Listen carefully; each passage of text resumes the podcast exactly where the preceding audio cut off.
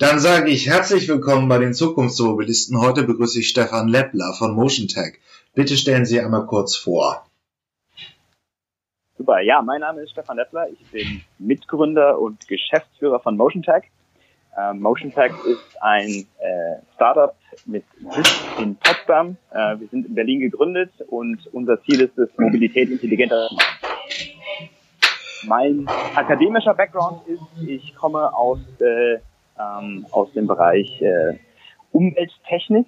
Das heißt, ich bin äh, Diplom-Ingenieur für technischen Umweltschutz, habe an der TU Berlin studiert und habe vor Gründung von MotionTech ähm, im Bereich äh, Beratung und äh, anwendungsnahe Forschung gearbeitet mit Fokus auf Mobilität, neuen Mobilitätskonzepten, Elektromobilität. Ähm, ja, ähm, wie können wir uns das jetzt mal platt gesagt vorstellen, äh, äh, dass Mobilität intelligenter werden soll?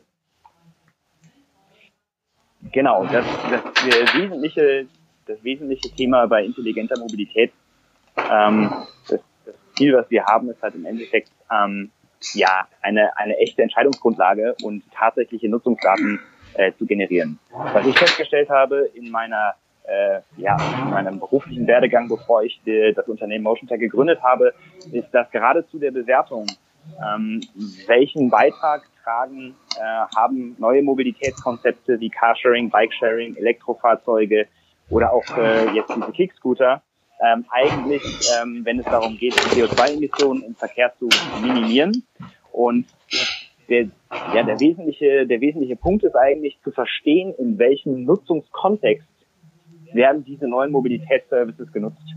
Weil das Elektroauto zum Beispiel ähm, kommt natürlich mit einem höheren ähm, Rucksack an Umweltemissionen daher, wenn es, äh, wenn es ähm, äh, zum Verkauf steht und äh, hat seinen, seinen eigentlichen Impact auf äh, die CO2-Emissionen ja während der Nutzung. Und genau da ist sozusagen das, äh, das große Thema. Ähm, zu verstehen, wie wird denn dieses Elektrofahrzeug jetzt im Alltag genutzt. Und dazu gibt es einfach äh, ähm, beispielsweise ja auch für Carsharing-Konzepte und für Bikesharing-Konzepte zu wenig Informationen darüber, um zu sagen, okay, können diese neuen Konzepte denn ihr eigentliches Potenzial, was man ihnen äh, zuschreibt, denn tatsächlich enthalten? Und äh, wir haben dafür eine Lösung entwickelt, wie man ähm, ja, mit Nutzungs, äh, mit, mit äh, Daten, die äh, freiwillig von Nutzern äh, gegeben werden über ihre Smartphones, äh, besser zu verstehen, wie sieht denn die Alltagsmobilität aus ähm, und in welchem Kontext stehen dann beispielsweise neue, neue, ähm, ja, neue Mobilitätsangebote und ähm, ja grundsätzlich auch, wie verhält sich das dann mit öffentlichem Verkehr, privatem Auto und so weiter und so fort. Ähm, also im Prinzip wir haben jetzt einfach erstmal jetzt, wir nehmen das Interview jetzt hier im September 2019 auf. Ähm, die Großwetterlage ist ja so, dass wir jetzt immer mehr Elektroautos von den Großserienherstellern sehen. Wir haben diesen Hype um E-Scooter und wir haben einfach neue äh, Verkehrskonzepte in der Fläche und gerade sagen wir mal erst in den, in den Großstädten, die wenigstens mhm. die technische Möglichkeit eröffnen, CO2 einzusparen. Aber genau. ähm, momentan läuft der Verkehr, so wie er gesteuert ist, ja immer noch relativ analog und ist damit nur sehr bedingt effizient. Und äh, eben Effizienz bedeutet relativ bei Verkehr ja immer auch CO2-intensiv. Und da setzen Sie jetzt an und Motion Tag, um das Ganze noch effizienter zu machen. Aber wie muss ich genau. mir, wenn ich mir, ähm, wird das, wie, wie wollen Sie da jetzt konkret Effizienzpotenziale bei neuen Verkehrsformen und Konzepten heben?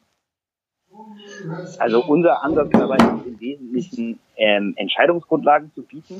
Das heißt, ähm, über den Ansatz dass man ähm, ja, nutzerbasierte Mobilitätsprofile erhält. Das heißt, ein Nutzer äh, hat eine App, wo unsere, äh, wo unsere Technologie integriert ist. Äh, diese Technologie zeichnet äh, intermodales Verkehrsverhalten auf. Das heißt, das, die gesamte Wegekette, beispielsweise ich äh, gehe zu Fuß, äh, gehe in die, äh, steige in die S-Bahn, und fahre dann mit dem äh, Bikesharing-Bike äh, beispielsweise zur Arbeit.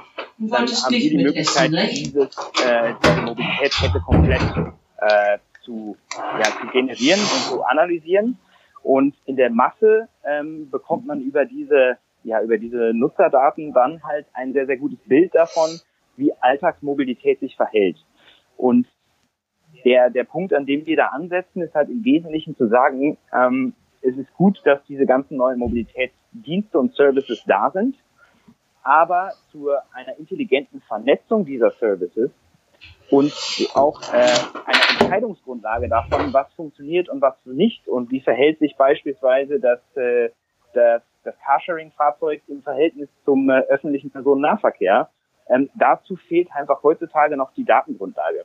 Und an dem Stelle, an der Stelle setzen wir an und sagen, wir können ähm, Daten und sozusagen Erkenntnisse aus den Daten ähm, an äh, relevante Entscheidungsträger ähm, ja, herantragen. Das heißt, sowohl aus der, ich sag mal, äh, der, der Sicht von äh, Städten und Kommunen, aber auch äh, von äh, öffentlichen Verkehrsunternehmen, aber auch privaten Mobilitätsanbietern wie beispielsweise äh, Carsharing oder E-Scooter-Vermietern, äh, um da zu sagen, okay, wie kann man, äh, wie kann man sozusagen das Potenzial, was ja erstmal da, da steht, äh, wie kann man das optimal heben ähm, und wo kann man ähm, ja Effizienzen oder sozusagen Effizienzverluste äh, identifizieren und über, über sozusagen datengesteuerte Entscheidungen halt ähm, minimieren. Okay. Dann fangen wir mal das Konzept aus drei Perspektiven, äh, fangen wir mal drei Perspektiven an. Was würde mir, mhm. was würde jetzt die App für mich als Nutzer bedeuten? Ich könnte, die App für, ja, ich könnte, ich könnte einfach nachvollziehen. Ich, wir bleiben ja erstmal in 2019. Wir haben ja eine große Debatte so die Zweiklassengesellschaft in der in der Mobilität. Wir haben die ersten Mobilitätskonzepte in den in den Großstädten. In Hamburg haben sie von neun Anbietern sechs Sharing-Konzepte vom Fahrrad bis zum Sammeltaxi oder Ride-Sharing-Plattform. Mhm. Auf dem Land ist es noch erst sehr viel dünner. Ähm, aber wenn wir jetzt in der Stadt sind, ähm, wo kann man diese, wie kann ich als Nutzer mein Verkehrsverhalten anders steuern, wenn ich Ihre App habe? Also die, die App oder das, was wir im Hintergrund haben, also es, äh, es handelt sich halt um eine Software, die in bereits bestehende App integriert wird. Das heißt, ähm, die App, in die unsere Technologie integriert wird, macht dem Nutzer am Ende ein, ein besseres Angebot.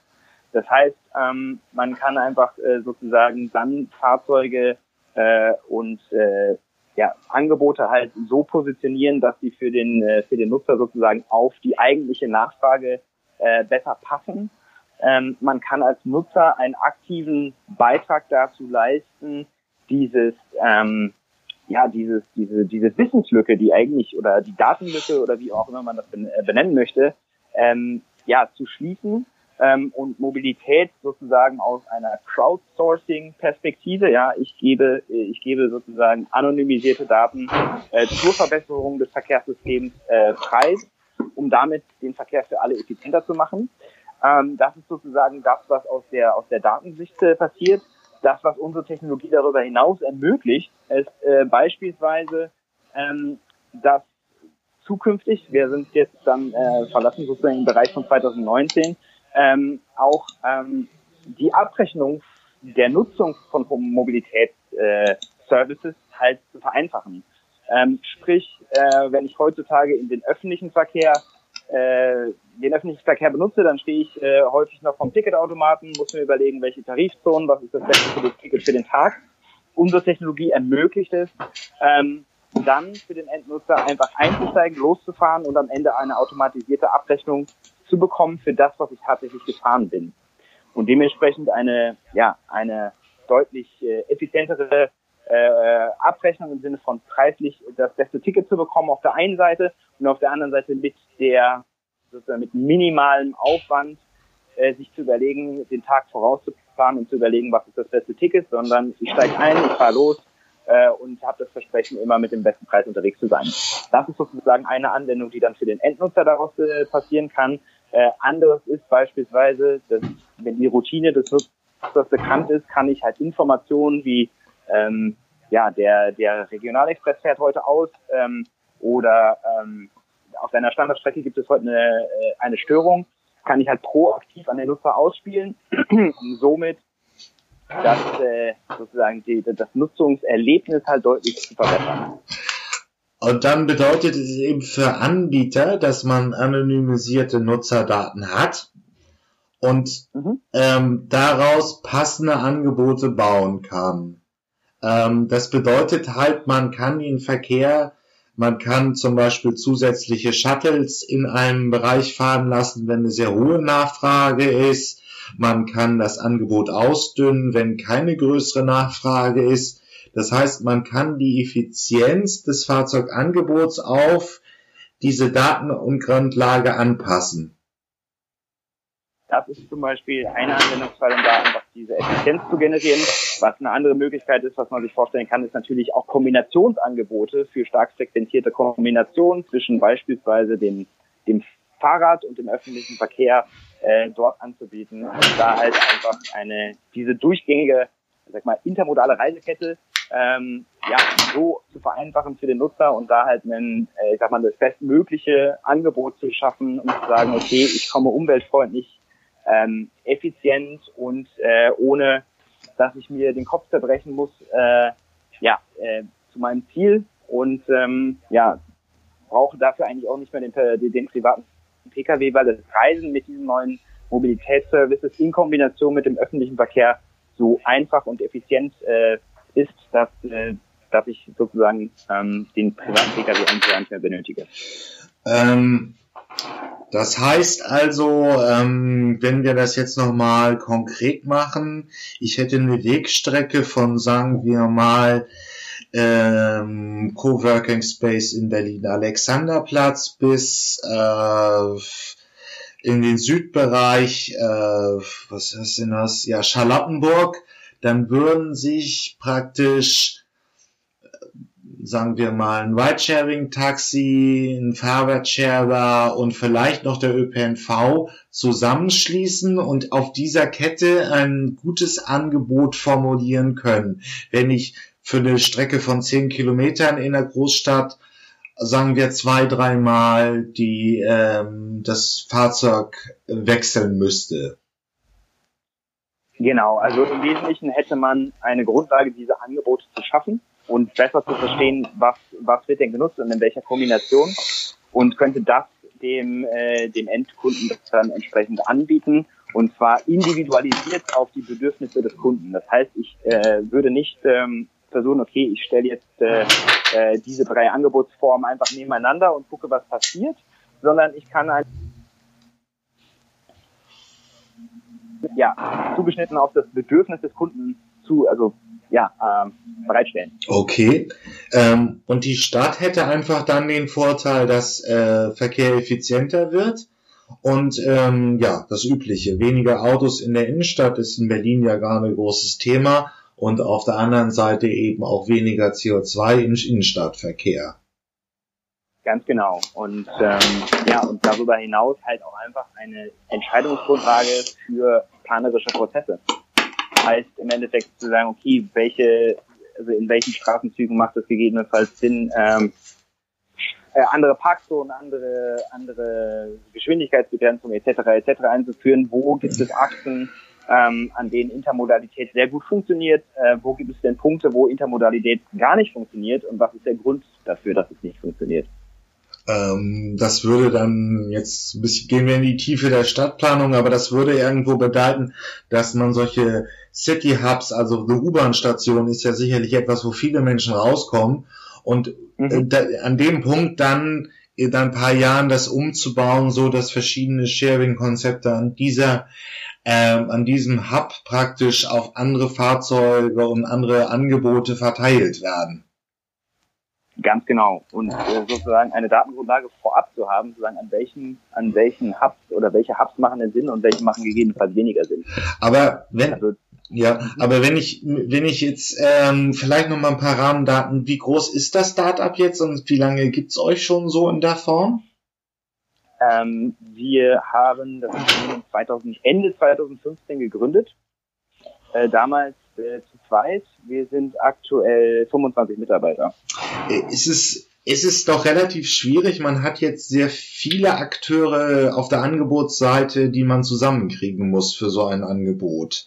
Also wir haben mhm. die, den klassischen ÖPNV, dann noch die privaten, also Busunternehmen spielen ja auch eine gewisse Rolle, die halbprivaten, die städtliche Aufträge haben, dann die ganzen neuen Akteure, Clever Shuttle war hier schon in der Podcast-Reihe, äh, Emmy von Rollersharing, Emmy Rollersharing war schon da, ähm, und Mo, mhm. Moja kommt es und äh, irgendwas gibt es auch. Ähm, die muss man jetzt zusammenkriegen, so dass sie ähm, auf dieser Plattform neue Angebote entwickeln können, die besser sind als das bestehende. Genau, unser Ziel ist es dabei aber nicht, diese Mobilitätsplattform zu bilden, ja, und äh, ich sag mal, eine, eine Buchbarkeit äh, insgesamt zu ermöglichen, das heißt, diese, diese verschiedenen Sachen halt dann gemeinsam darzustellen. Unser Ziel ist bisher, ähm, das, was dann tatsächlich ähm, also intermodal, also wie, der, wie die Alltagsmobilität aussieht, ähm, ja, mit, mit echten Daten zu hinterlegen und darüber Entscheidungsgrundlagen zu schaffen. Das heißt, unser Ansatz ist nicht, ähm, ähm, eine, eine Mobilitätsplattform zu bauen, ähm, auf der der Nutzer dann diese unterschiedlichen Sachen zusammengebunden hat, sondern ähm, die Intelligenz zu liefern, solche kombinierten Angebote halt möglichst effizient, effizient zu betreiben ähm, und sozusagen die Intelligenz zu liefern, ähm, welche, welche Angebotsformen in welcher Kombination für welche Nutzer ähm, am meisten Sinn machen. Hm, also, also es ist kein sozusagen sogenanntes B2C-Business, also ja. äh, zum Endkunden hin, sondern äh, Motion Tech ist ein, äh, ein Business-to-Business-Unternehmen und äh, lizenziert Technologie, um, ähm, um diese Anwendungsfälle halt zu ermöglichen. Ähm, äh, das ist ja jetzt eine große Debatte in der, äh, in der Zukunftsmobilität. Alle überlegen in Richtung einer Mobilitätsplattform zu haben. Das Spotify der Mobilität, mhm. das Amazon der Mobilität kann man ja spielen. Es ist ja in der digitalen Nutzung immer so, dass es irgendwo oder leider auch so, dass sich ein Monopol ausbildet und ähm, das dann wirklich den Markt beherrscht. Hier, also ihr wollt nur ein, ein, ein, ähm, ein Business-to-Business-Angebot machen, was im Prinzip Anbietern, die sich, die sich bündeln, gruppieren und einfach ein besseres Angebot zu, äh, zu entwickeln. Genau, wobei die Mobilitätsanbieter jetzt nicht ähm, oder sozusagen auch diese Plattformanbieter, die sich da gerade herausbilden, nicht unsere einzige Kundengruppe sind. Wir arbeiten mit äh, nationalen Verkehrsunternehmen wie der Schweizer Bundesbahn zusammen, die ähm, mit unserer Technologie halt ähm, Pendlern äh, Informationen, also zielgerichtete Informationen an die Hand gibt ähm, und den Pendler dazu bewegt, außerhalb von Stoßzeiten zu fahren. Äh, wir arbeiten mit Unternehmen wie der BVG in Berlin, ein äh, Verkehrsunternehmen zusammen, äh, die mit unserer Technologie besser verstehen möchte, wie, äh, wie wird das System genutzt und wie wird es äh, ja, kombiniert mit anderen Angebotsformen, ähm, um auch eine bessere, eine bessere Planungsgrundlage äh, zu geben. Ähm, das heißt, ähm, dieser, dieser, ich sag mal, der Kunde Mobilitätsplattform ist, äh, ist nicht der einzige, der, der äh, für uns relevant ist. Also ne, es gibt äh, Touristik ist ein Stichwort, was äh, was interessiert ist daran zu verstehen, okay, wie bewegen sich Menschen in einer Stadt. Da haben wir gerade aktuell ein, ein Projekt in Lissabon, äh, was wir da mit unterschiedlichen äh, Stakeholdern äh, zusammen äh, auf die Beine stellen. Also von daher das also das, das Verständnis darüber, wie, wie sieht denn Alltagsmobilität aus und vor allem wie sieht die wie, wie sieht die Nachfrageseite dieser Alltagsmobilität aus, äh, das ist eigentlich das, was was diese, ich sag mal, auch neuen Angebotsformen, äh, wie auch die bestehenden Angebotsformen einfach benötigen, um ein besseres Angebot zielgerichtet auf den Endkunden äh, ja, darstellen zu können. Um, okay, ähm, wir waren ja eben schon bei diesem Punkt. Momentan habe ich das so ein bisschen skizziert, dass wir einfach schon eine Zweiklassengesellschaft haben. In den Städten entstehen immer neue Mobilitätsformen, vom Ridesharing bis zum äh, Bikesharing. Wie sieht's denn in der Fläche aus? Wie kann ich mir da eine, einen effizienteren Verkehr vorstellen?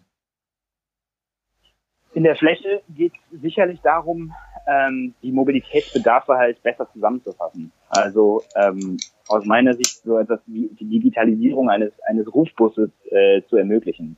In der Fläche äh, hat man häufig längere Distanzen, die zurückgelegt werden müssen. Und ich meine, dass das Kernthema, äh, was ich sozusagen nur von außen beurteilen kann, ist natürlich, die werden diese neuen Mobilitätsformen äh, sind natürlich auch dazu gezwungen, am Ende des Tages äh, Geld zu verdienen. Ja. Und dadurch, dass man halt in, in, diesen, in diesen Agglomerationsräumen halt so viel äh, mögliche Kunden halt adressiert, äh, ist das der, der Grund, wieso es diese Carsharing, Bikesharing äh, Angebote halt einfach nur in den größeren Städten gibt. In den in, in der Fläche auf, de, auf dem Land, äh, da bedarf es einfach anderer anderer Modelle und anderer Geschäftsmodelle.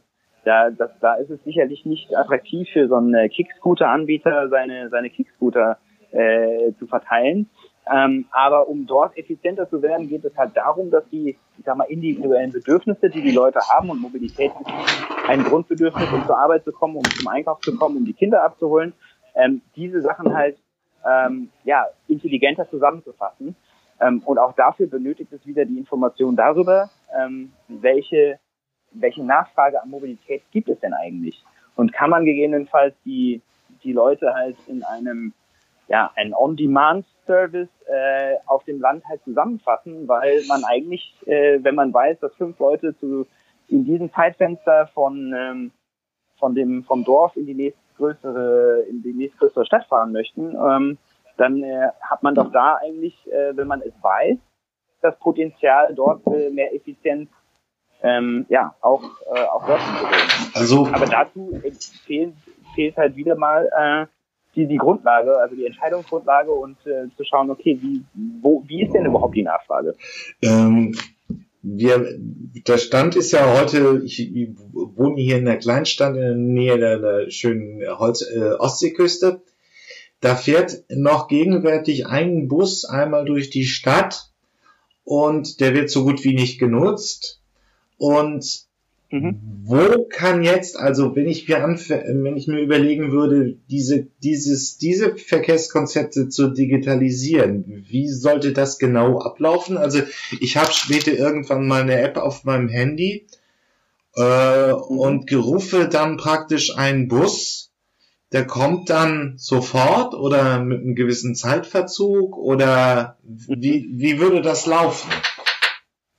Ja, also wir sind jetzt nicht der Ride-Pooling-Anbieter, der sozusagen das halt in die, in die Tat umsetzt. Was wir dazu liefern können, ist halt im Endeffekt, ähm, wenn die Leute äh, eine App haben, wo unsere Technologie darauf läuft, halt zu verstehen, okay, wie sieht denn der, also den eigentlichen, die Nachfrage des, äh, zu verstehen. Ähm, wie das umgesetzt werden müsste, ist halt im Wesentlichen, äh, aktuell hat man halt eine, sag mal, angebotsseitig getriebene Sache, das heißt, da ist ein Bus, der fährt, das Angebot ist, der fährt einmal die Stunde um äh, Zeitpunkt X und äh, das ist sozusagen das Angebot. Und äh, wenn man halt sagt, okay, man möchte das Ganze nachfragegetrieben sein, dann muss man erstmal verstehen, okay, welche Uhrzeit wollen denn die Leute eigentlich fahren und wie fahren sie denn eigentlich jeden Tag? Ähm, und das müsste, also heutzutage haben wir halt die Möglichkeiten über Smartphones äh, und über Apps halt ähm, diese Sachen halt dann, also rein was den Informationsfluss angeht, zu sagen, okay, dann äh, besser zusammen zu verbinden. Das heißt, wir können sagen, okay, um diese Uhrzeit macht es gegebenenfalls Sinn, diese Angebotsform halt anzubieten. Und dieses Angebot wird dann über eine App eines Anbieters dann an die Kunden halt auch rausgeben und sagt, heute, äh, ja, wir wissen, um 8.23 Uhr fahren die meisten Leute von Dorf äh, X Richtung äh, äh, Kleinstadt äh, Y und auf dem Weg fahren wir noch an Dorf äh, Z vorbei. Und das kann man halt intelligent zusammenbinden. Ähm. Dazu haben wir halt heutzutage die digitalen Möglichkeiten, das zu tun. Ähm, aber das ist halt, sind andere Geschäftsmodelle, als die wir jetzt hier sozusagen ja. in, in, den Agglomerationsräumen sehen. Ähm, äh, für mich stellt sich da immer noch so ein bisschen die Frage, ähm, wenn wir jetzt auch wirklich die Digitalisierung in der, im ländlichen Raum sehen, welchen Zeithorizont haben wir da noch? Also es ist, äh, Sie hatten es jetzt eben schon gesagt, wir haben da den, die Agglomerationsräume, also die großen äh, Ballungszentren München, Berlin und etliches. Aber wann könnte man sehen, dass eine Entwicklung mehr in die Fläche reingeht? Also in, in ländliche Regionen? An der Stelle fällt es mir natürlich schwer, da jetzt irgendwie eine, eine Abschätzung zu ja. kann. Das immer nur aus der aus der Perspektive sehen, die wir, äh, die wir als äh, Unternehmen sind. Ich, ich gehe davon aus, dass es gerade in ländlichen Räumen halt ähm, man kann das jetzt nicht sagen, okay, das, das, äh, ne, da muss, muss es sozusagen auch von staatlicher oder kommunaler Seite ähm, ja, einen, sozusagen eine Initiative und einen Push geben in die Richtung.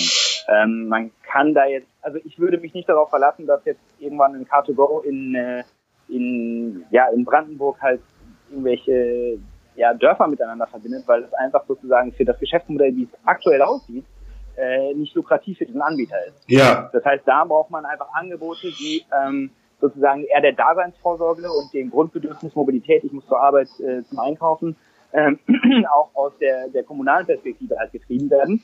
Und ähm, wie gesagt, aus, aus meiner Sicht ist es so, die, ähm, die, die Werkzeuge, die haben wir, die haben wir alle heute schon da. Ja, der es fehlt halt äh, aktuell halt sozusagen noch da der ja, der Punkt, das tatsächlich in die, in die Realität umzusetzen. Und da geht es sicherlich, kann man da halt nicht davon ausgehen, dass es private Unternehmen äh, machen, weil es ein lukratives Geschäftsmodell ist. Da muss eher der, ja, die Kommune einspringen und sagen, wir wollen halt was für unsere äh, Einwohner tun und da halt ein möglichst, äh, ja, ein möglichst nutzerfreundliches Angebot haben. Dann sind wir schon fast bei meinem letzten Thema. Die Frage, ähm, wie kommt das automatisiert, also autonomes, automatisiertes Fahren in diese neue intelligente Verkehrswelt rein? Ist, ähm, würde das eine größere Veränderung auch für das Geschäftsmodell von Motion Tech bedeuten, wenn jetzt, sagen wir mal, momentan fahren sie ja in, jetzt glaube ich zwölf, das sind schon wahrscheinlich mehr äh, Testobje äh, Testprojekten in, in Europa herum ähm, die ersten halbwegs äh, Konzepte, die schon die Erprobung von autonomen Shuttles in Bad Birnbach und so weiter, ähm, mhm. die, diese Versuche zielen ja schon darauf, es ab in den in den äh, in den in den ÖPNV zu integrieren. Also es ist das mhm. Thema ist schon relativ, es ist noch, äh, es, es kommt, geht mit äh, sieben Meilen in die Realität rein. Ähm, mhm. Was würde das konkret bedeuten? Das würde jetzt für uns konkret bedeuten, dass wir sozusagen auch diesem autonomen Shuttle oder diesem autonomen Fahrzeug äh, muss man natürlich äh, die Datengrundlage schaffen, zu sagen, okay, wo ist denn die Nachfrage? Und in welcher, also wie sieht die Nachfrage im, im tatsächlichen Leben aus? Und wenn wir halt davon ausgehen, dass wir die autonomen Shuttles ich sag mal, in erster Linie als äh, Zuführungssysteme, als Feeder-Systeme haben. Das heißt, das autonome Shuttle übernimmt die erste und die letzte Meile zum öffentlichen Verkehr beispielsweise. Ja. Da muss man natürlich auch wieder das Gesamtbild sehen und sagen, okay, autonome Shuttle auf dem Weg zum nächsten Bahnhof und vom Bahnhof mit dem Regionalexpress äh, in den nächsten Ort. Ähm, und das ist natürlich eine Wegekette, die dann am Ende des Tages auch äh, wieder relevant ist, auch ähm, wenn es darum geht, dieses autonome Fahrzeug möglichst effizient an der Nachfrage zu orientieren. Ähm, kann ich mir solche, also viele Konzepte sind ja im Prinzip, äh, momentan kommen ähm, eine Menge Menschen aus dem Stadtgebiet mit dem Fahrrad zu Fuß zum Bahnhof und fahren dann irgendwie in, in eine größere Strecke weiter, dass das von einem autonomen Shuttle übernommen wird. Ähm, ist es irgendwann auch denkbar, dass die sich völlig autonom steuern, also dass äh, die in diesen kleinen Umfeldern in der Stadtlage praktisch so fahren, ohne dass da irgendein Mensch nochmal eingreifen muss?